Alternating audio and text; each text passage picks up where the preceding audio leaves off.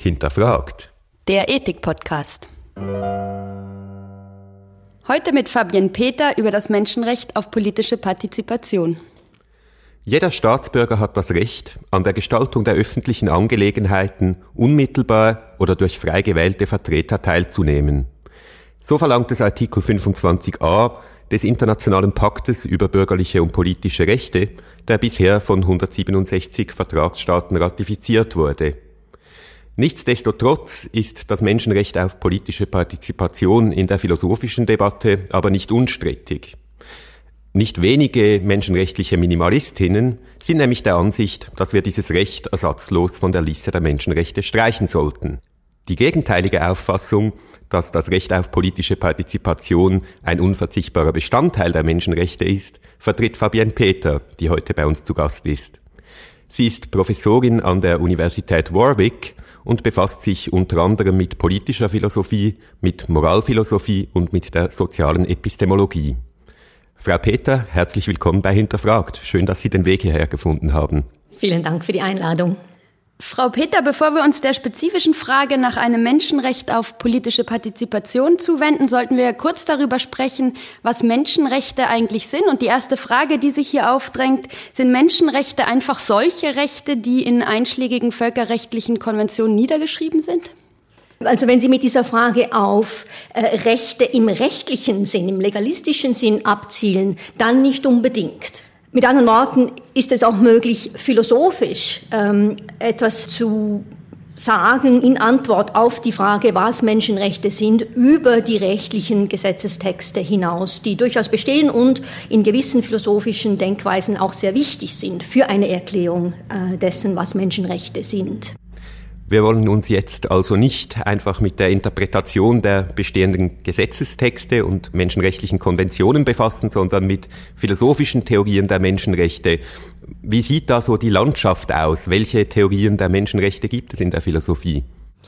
Menschenrechte haben in, in einer Form oder einer anderen Form eine sehr lange Tradition in der Philosophie. Und viele Philosophen und Philosophinnen stützen dann auch auf diese Tradition ab, wenn sie ähm, sich mit Menschenrechten befassen. Ich habe hier im, im, Auge die, die Tradition der Aufklärung und natürlich ähm, die Debatte, wie sie auch bis hin zur Aufklärung geführt worden ist, angefangen äh, mit der griechischen Philosophie. Diese Begriff, den wir aus der Geschichte der Philosophie ähm, übernommen haben, oder der Begriff, wie er in der Geschichte der Philosophie debattiert worden ist, nämlich Menschenrechte als moralische Rechte, die außerhalb politischer Traditionen stehen. Äh, in der Philosophie wird das oft ein Naturrechtsbegriff genannt, ist aber nicht die einzig mögliche Interpretation von Menschenrechten. Vor allem in der neueren politischen Theorie, aber auch in der Rechtsphilosophie ähm, gibt es mehr und mehr Vertreter und Vertreterinnen eines sogenannten politischen Ansatzes der Menschenrechte. Der wurde geprägt vor allem von äh, John Rawls Rawls, ähm, dem sehr wichtigen Philosophen des 20. Jahrhunderts. Äh, in dieser politischen Auffassung der Menschenrechte sind Menschenrechte, äh, so wie wir sie heute verstehen, geschaffen worden erst in 1948, also nach dem Zweiten Weltkrieg. Mit der Menschenrechtsdeklaration von 1948 und späteren Gesetzestexten wurde in der Ansicht dieser ähm, Philosophen und Philosophinnen eine Praxis geschaffen, die eine äh, gesellschaftliche, internationale oder globale Ordnung formuliert, wie es eben in der Naturrechtstradition nicht unbedingt der Fall war. Ähm, also hat man so äh, zunächst zwei wichtige Alternativen, einen Naturrechtsbegriff und einen politischen Begriff der Menschenrechte. Und sagen Sie, dass diese politische Konzeption sich stark auf die Entwicklung nach 1948 abstützt? was ja eigentlich die Verrechtlichung dieser Rechte war. Nun möchte ich doch nochmal zurückfragen zu meiner Eingangsfrage. Ist das dann eigentlich doch eine Tradition, die sich stark auf diese verrechtlichten Rechte stützt? Sie stützt sich, diese politische Interpretation stützt sich stark auf die ähm, rechtliche Entwicklung, wie sie angefangen hat 1948 spätestens und wie sie äh, auch heute weiterhin entwickelt wird. Das heißt aber nicht, dass es damit aufhört. Und eine wichtige Unterscheidung hier ist ähm, zwischen der Frage, was Menschenrechte sind, äh, was, was also der Essenz des Menschenrechtsbegriffes ist und wie Menschenrechte gerechtfertigt sind. Und wenn man in Beantwortung der ersten Frage, auf die Frage, was ist die Essenz der Menschenrechte, auf diese rechtliche Tradition verweist, heißt das noch nicht, dass auch alles, das in dieser rechtlichen Tradition ähm, als Menschenrecht deklariert wird, äh, automatisch aus philosophischer Sicht als Menschenrecht gelten muss und umgekehrt ist es auch möglich, dass man aus philosophischer Sicht, obwohl man sich abstützt auf diese rechtliche Position, eine Auffassung darüber hat, was ein Menschenrecht sein sollte, auch wenn es in dieser Tradition nicht anerkannt ist. Mit anderen Worten, diese Rechtfertigungsebene ist wichtig für den politischen Begriff der Menschenrechte über die Frage nach der Essenz der Menschenrechte hinaus, die in der politischen Tradition tatsächlich mit Verweis auf diese rechtliche Tradition ähm, äh, beantwortet wird, aber eben, wie gesagt, nicht dort aufhört. Jetzt haben Sie eine Unterscheidung gemacht zwischen zwei Strängen der Menschenrechtsdebatte. Auf der einen Seite diese moralischen Theorien, die sagen, Menschenrechte, das sind einfach die grundlegenden moralischen Ansprüche aller Menschen. Auf der anderen Seite nun diese politischen Konzeptionen. Wie wird in einer solchen politischen Konzeption der Menschenrechte die Rechtfertigungsarbeit geleistet? Was könnte die Ansicht rechtfertigen, dass etwas ein Menschenrecht ist, wenn nicht die Aussage, das ist ein grundlegendes moralisches Recht? Genau. Die Aussage, das ist ein grundlegendes moralisches Recht und Rechtfertigungsversuche innerhalb einer moralischen Tradition, das ist, was die Naturrechtstradition auszeichnet, äh, oder der traditionelle Menschenrechtsbegriff. Dass man versucht, moralisch zu argumentieren, das muss ein Menschenrecht sein, ähm, ein Recht auf X sollte ein Menschenrecht sein.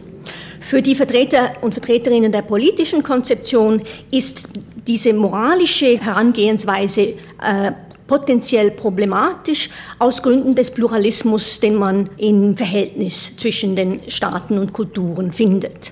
Vertreter und Vertreterinnen der politischen Konzeption warnen also von einem ähm, Zugang zu Menschenrechten, der ähm, allenfalls kulturell eingefärbt ist, aber universelle Ansprüche erhebt. Und aus diesem Grund ist für die Vertreter und Vertreterinnen einer politischen Konzeption die Frage, wie Menschenrechte überhaupt gerechtfertigt werden können, mindestens so wichtig wie die Frage, was ist denn ähm, ein Menschenrecht?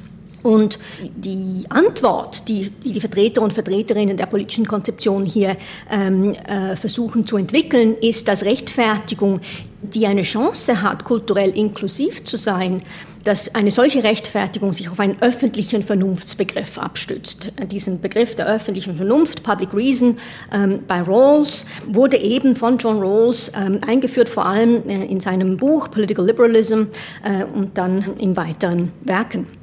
Die Idee ist also hier, dass nicht äh, jegliche moralische Rechtfertigung automatisch ausreichend ist, sondern was, es, was, was notwendig ist für eine ausreichende Rechtfertigung von Menschenrechten und ähnlichen politischen Konzeptionen, ist eine von der reziproken Rechtfertigung, also Re äh, Rechtfertigung zwischen den Betroffenen und nicht nur eine unilaterale Rechtfertigung durch Philosophen, Philosophinnen, Rechtsanwälte und so weiter.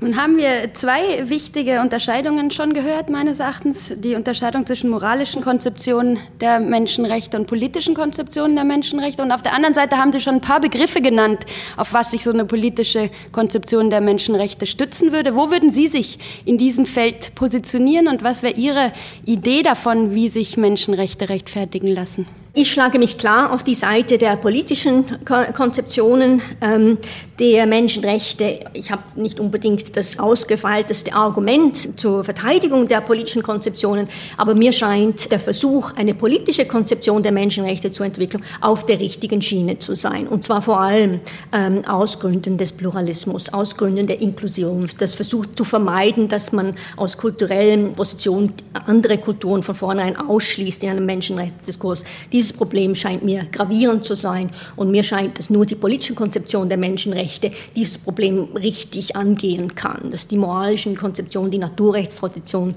dort ein Problem hat. Vielleicht können wir dieses Problem gerade nutzen, um einen Übergang zu finden zum spezifischen Menschenrecht auf politische Partizipation, um das es hier gehen soll. Und zwar wird es ja Leute geben, die meinen, ein Menschenrecht auf politische Partizipation sei eben nicht in dieser Weise kulturübergreifend rechtfertigbar, sondern das sei letztlich der Kulturimperialismus des demokratischen Westens.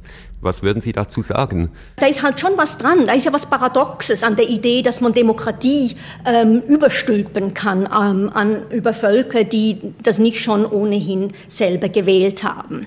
Ähm, natürlich muss man da vorsichtig sein, weil eben ähm, in, in verschiedenen Nationen natürlich äh, durchaus dann ein, ein Ruf nach Demokratie da ist, auch wenn er nicht äh, institutionell verankert ist. Da muss man vorsichtig sein. Aber zunächst mal würde ich sagen, da ist diese Paradoxie, äh, dass wenn man ein Menschenrecht auf Demokratie ähm, äh, formuliert, wie es gewisse Philosophen und Philosophinnen tun, dass man oft dann ein moralisches Argument präsentiert, über wie ähm, verschiedene Länder sich ähm, organisieren sollen, wie sie konstituiert sein sollten, obwohl diese äh, die Bevölkerungen in den relevanten Ländern selber diese moralische Auffassung gar nicht unbedingt teilen.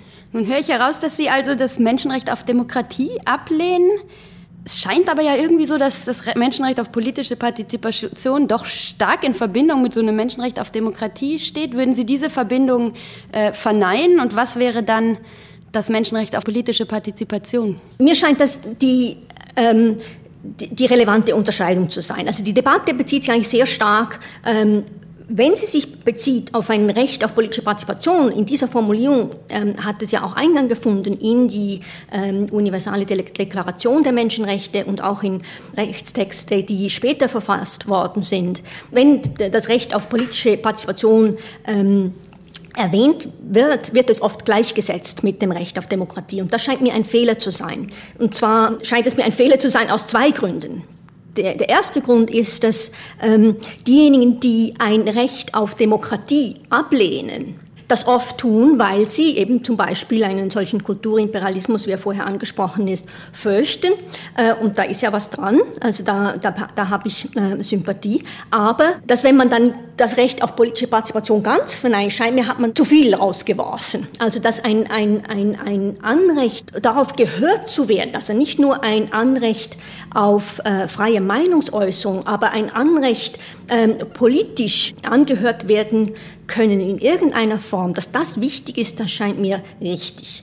Ähm, also das ist ein Grund, warum ich denke, dass die Unterscheidung zwischen einem ähm, Recht auf Demokratie und einem Recht auf politische Partizipation wichtig ist. Umgekehrt gibt es diejenigen eben, die ähm, ähm, sofort, weil sie diese Mitbestimmung äh, als eine, eine wichtige moralische Errungenschaft anschauen, die dann sofort für das Recht auf Demokratie ähm, ähm, argumentieren. Und das scheint mir zu stark. Und also ein, ein schwächerer Begriff dieses Menschenrechtes, dieses Menschenrechtes auf politische Partizipation, das auszuarbeiten, das, das ist mir ein, ein wichtiges Anliegen. Wie hängt das mit dem öffentlichen Vernunftgebrauch zusammen, den Sie vorher angesprochen haben? Gibt es da einen Link zwischen diesem Recht auf politische Partizipation einerseits und dieser Idee, die Rechtfertigung der Menschenrechte kommt aus dem öffentlichen Vernunftgebrauch heraus? Mir scheint es äh, in der Tat eine, eine Verbindung zu geben. Und ähm, damit man diese Verbindung sehen kann, muss man etwas weiter ausholen, scheint mir. Menschenrechte kann man in verschiedenen Funktionen sehen. Vertreter einer Naturrechtskonzeption sehen Menschenrechte oft als Schutz ähm, gewisser wichtigen menschlichen Interesse an sehr breit gefasst. Das scheint mir zu breit zu sein. Mir scheint, dass eine wichtige Funktion der Menschenrechte ist, Legitimität in einer äh, internationalen und globalen Ordnung zu schützen. Aber wie versteht man diesen Zusammenhang zwischen Menschenrechten und ähm, Legitimität in einem internationalen oder globalen Kontext? Da würde ich sagen, gibt es zwei Aspekte.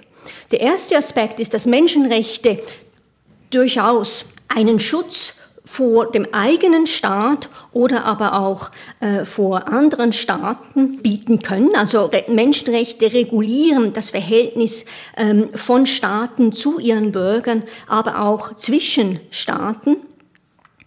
Äh, das ist eine Funktion der Menschenrechte. Und insofern als Menschenrechte diese Funktion erfolgreich erfüllen können, ähm, können sie Legitimität sichern. Aber das ist nur ein Aspekt. Ein zweiter Aspekt sieht man, wenn man ähm, sich wiederum der Frage zuwendet, ja, wie ist denn ein solcher Menschenrechtsstandard für Legitimität im internationalen oder globalen Bereich gerechtfertigt? Und mir scheint, dass in der Debatte um internationale oder globale Legitimität zu oft man sich nur auf diesen ersten Aspekt konzentriert, nämlich wie können Menschenrechte diese Schutzfunktion richtig erfüllen. Aber das, die, der zweite Aspekt, die Rechtfertigung der Menschenrechte, scheint mir zur Sicherung der Legitimität in einer internationalen oder globalen Ordnung mindestens so wichtig zu sein. Weil wenn der Rechtfertigungsversuch fehlschlägt, dann hat man zwar einen Standard, den man einsetzen will zur Schutz der Legitimität im ersten Sinn, aber wenn dieser Standard selber verzerrt wird, oder verzerrt ist, dann erreicht man natürlich keine Legitimität. Also dieser zweite Aspekt, die Rechtfertigungsfrage, scheint mir sehr wichtig zu sein. Und somit jetzt zur Antwort auf Ihre Frage. Wenn man jetzt bei diesem zweiten Aspekt ist, ja, wie ist denn so ein internationaler Standard zur Sicherung der Legitimität überhaupt gerechtfertigt? Dort kommt politische Partizipation rein, weil mir diese Rechtfertigung halt eben eine reziproke ähm, zu sein scheinen muss ähm, und nicht eine unilaterale. Heißt das, dass das Recht auf politische Partizipation eigentlich gar nicht nur oder nicht in erster Linie im Einzelstaat wahrgenommen werden sollte, sondern dass die Leute vor allem ein Recht haben sollten, zu partizipieren, wenn es darum geht, internationale Konventionen auszuarbeiten. Da bewege ich mich jetzt ein bisschen aufs Glatteis, insofern als das Recht auf politische Partizipation, so wie es in der Menschenrechtspraxis, wie wir sie heute ähm, kennen, ähm, als nationales Recht verankert ist. Dass die Idee ist, es ist ein Recht auf Partizipation im eigenen Staat im Staat, in dem man Bürger oder Bürgerin ist. Aber mir scheint, wenn man dieses Verhältnis richtig ähm, in den Blick kriegt zwischen ähm, Menschenrechten und Legitimität im internationalen und globalen Zusammenhang einerseits und Rechtfertigung, dann ist der Diskurs, wie er innerhalb von Staaten stattfindet, nicht ausreichend, um den Menschenrechtsstandard, wie er ähm, äh, in der Funktion Legitimität zu sichern, äh, herangezogen wird, zu schützen. Es braucht dann eine Rechtfertigung, es braucht eine Debatte, die selber auch international und, oder global verankert ist. Vielleicht können wir versuchen, das an einem Beispiel nochmal äh, zu verdeutlichen. Bräuchte die UNO dann ein Parlament, äh, um dem Menschenrecht auf politische Partizipation angemessen Rechnung zu tragen? Über die Form, wie man dieses äh, Recht auf politische Partizipation in einer globalen Debatte am besten institutionalisiert, bin ich mir selber nicht ganz im Klaren. Mir scheint, wenn man ähm, ein UNO-Parlament verfolgt, dann hat das wahrscheinlich gewisse Vorteile man kann wahrscheinlich die Parallele hier ziehen zu einem EU-Parlament, aber auch unmittelbar äh, große Nachteile. Ähm, man spricht ja auch in der EU von einem Demokratiedefizit oder einem politischen Partizipationsdefizit oder einem Legitimitätsdefizit. Ich glaube, das würde auf globaler Ebene nur ähm, repliziert. Aber ich, auch, auch hier, glaube ich, hat man einen Vorteil, wenn man diesen Unterschied macht und zwar sehr deutlich macht zwischen einem Recht auf politische Partizipation und einem Recht auf Demokratie. Ein Recht auf Demokratie ist ja ein Recht auf eine bestimmte staatliche Verfassung und dann global verstanden ein Recht auf eine bestimmte globale Verfassung. Aber so wie ich das Recht auf politische Partizipation verstehe, eben in diesem schwächeren Sinn, nicht als äh, gleichgesetzt mit einem Recht auf Demokratie. Glaube ich, kann ich es mir auch ein bisschen einfacher machen, indem ich ähm, mich nicht festlegen muss auf eine bestimmte äh, politische Verfassung und schon gar nicht äh, auf bestimmte demokratieähnliche ähm, Verfassungselemente oder, oder politische Elemente einer internationalen oder globalen Ordnung. Also ein Parlament muss es nicht sein, denke ich, um ähm, das Recht auf politische Partizipation einlösen zu können. Zum Beispiel stelle ich mir vor, dass man auch ähm, indirekt durch, sagen wir, eine Beschwerde äh, an einen Menschenrechtsgerichtshof oft äh, wie man es ja auch sieht, in der Schweiz ist das ja ähm, ein Beispiel äh, mit, dem, mit der Minderheitsinitiative. Also dass durch einzelne Beschwerden an den Menschenrechtsgerichtshof Debatten ausgelöst werden, die über den eigenen Staat hinausgehen. Und so sehe ich also Möglichkeiten politischer Partizipation ermöglicht durch die Menschenrechtspraxis, ähm, die zwar eine globale äh, Orientierung haben und eine internationale Orientierung haben, aber nicht unbedingt in weit auslaufenden Forderungen von globalen Parlamenten oder etwas Ähnliches auslaufen. Sie haben gerade das Beispiel der Minarett-Initiative angesprochen. Vielleicht bleiben wir noch da kurz und ich möchte da versuchen, einen skeptischen Einwand zu formulieren ist ja so, dass man gerade im Zusammenhang mit dieser Initiative oft sagt, die Menschenrechte beschränken, was Demokratie darf. Und ungeachtet der Tatsache, dass das demokratisch unter politischer Partizipation aller Betroffenen oder aller betroffenen Staatsbürger. Entschieden wurde, das ändert nicht daran, Religionsfreiheit ist ein Menschenrecht, darf nicht verletzt werden.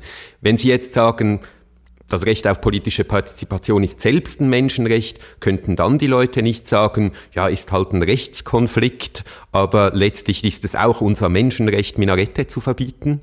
Gut, ähm, ich glaube nicht, dass es ein Menschenrecht gibt, Minarette zu verbieten. Aber es gibt ein Recht auf politische Partizipation, was natürlich in der Schweiz ähm, ein Recht auf Demokratie ist. Es ist natürlich nicht nur ein Recht auf, auf, politische Partizipation in einem schwachen Sinn. In der Schweiz gibt es eine Demokratie und entsprechend ähm, gibt es, denke ich, angemessenerweise ein Recht auf Demokratie. Aber was der Menschenrechtsdiskurs, glaube ich, sehr deutlich gemacht hat und, und auch, es wird auch immer deutlicher, glaube ich, ähm, je weiter die politische Philosophie und die Rechtsphilosophie im internationalen Kontext sich entwickelt, ist, dass man Legitimität, politische Legitimität halt eben nicht mehr nur in einem nationalstaatlichen Kontext verstehen kann. Was ich denke, ist der große Vorteil ähm, der Menschenrechtspraxis, wie sie sich entwickelt hat in den letzten 50, 60, äh, 70 Jahren, ist, dass es einen internationalen oder globalen ähm, Legitimitätsdiskurs gibt und äh, entsprechend das Verständnis, was innerhalb von gewissen Staaten legitim ist, ähm, nicht nur von diesen Staaten entschieden werden kann, sondern zumindest zum Teil ähm, auch eine globale oder internationale Komponente hat. Angewandt auf ähm, die Mineralsinitiative in der Schweiz, so scheint mir einerseits ähm, ist natürlich wichtig, dass man ähm, die, den Beitrag des Rechts auf Demokratie zur politischen Legitimität in der Schweiz äh, anerkennt. Aber ähm, Demokratie ist ja immer auch eingebettet in gewisse rechtliche und moralische ähm, Regelungen. Demokratie ist ja nicht unausufernd. Demokratie ist eingebettet in bestimmte prozedurale Beschränkungen.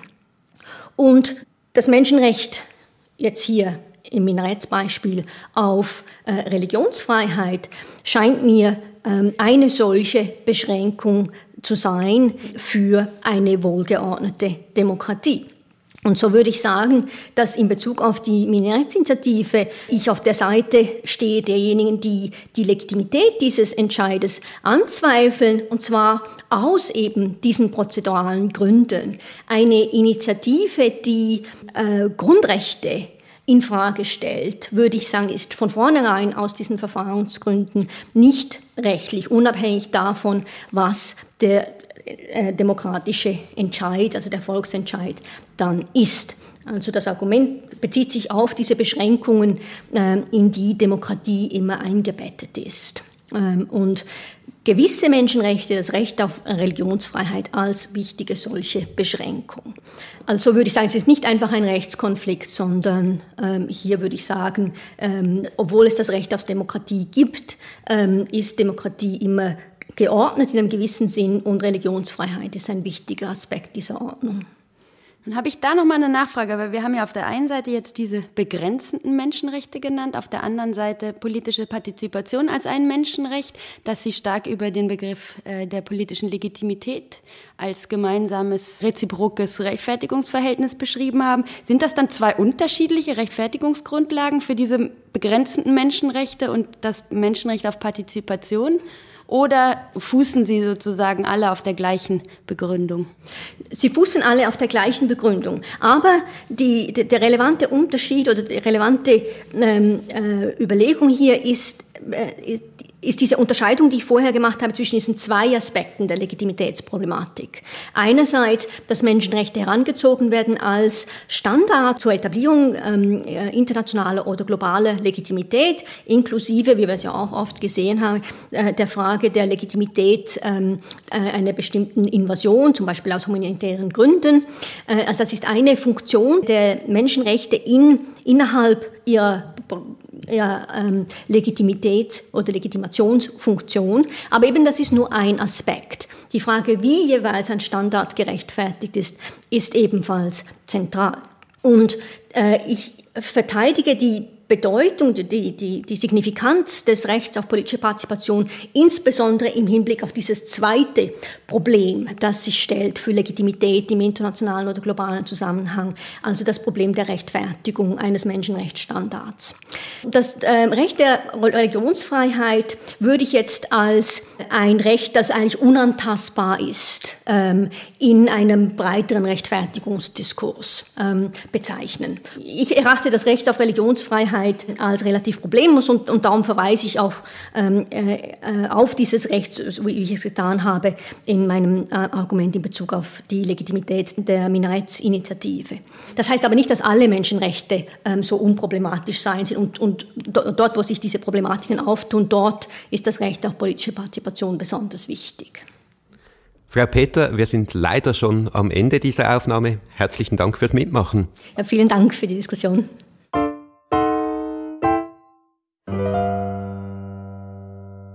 Sie hörten eine Folge von Hinterfragt, dem Ethik-Podcast mit Anna Goppel und Andreas Gasse. Sämtliche Folgen des Podcasts finden Sie auf unserer Homepage unter www.ethik.uzh.ch slash hinterfragt.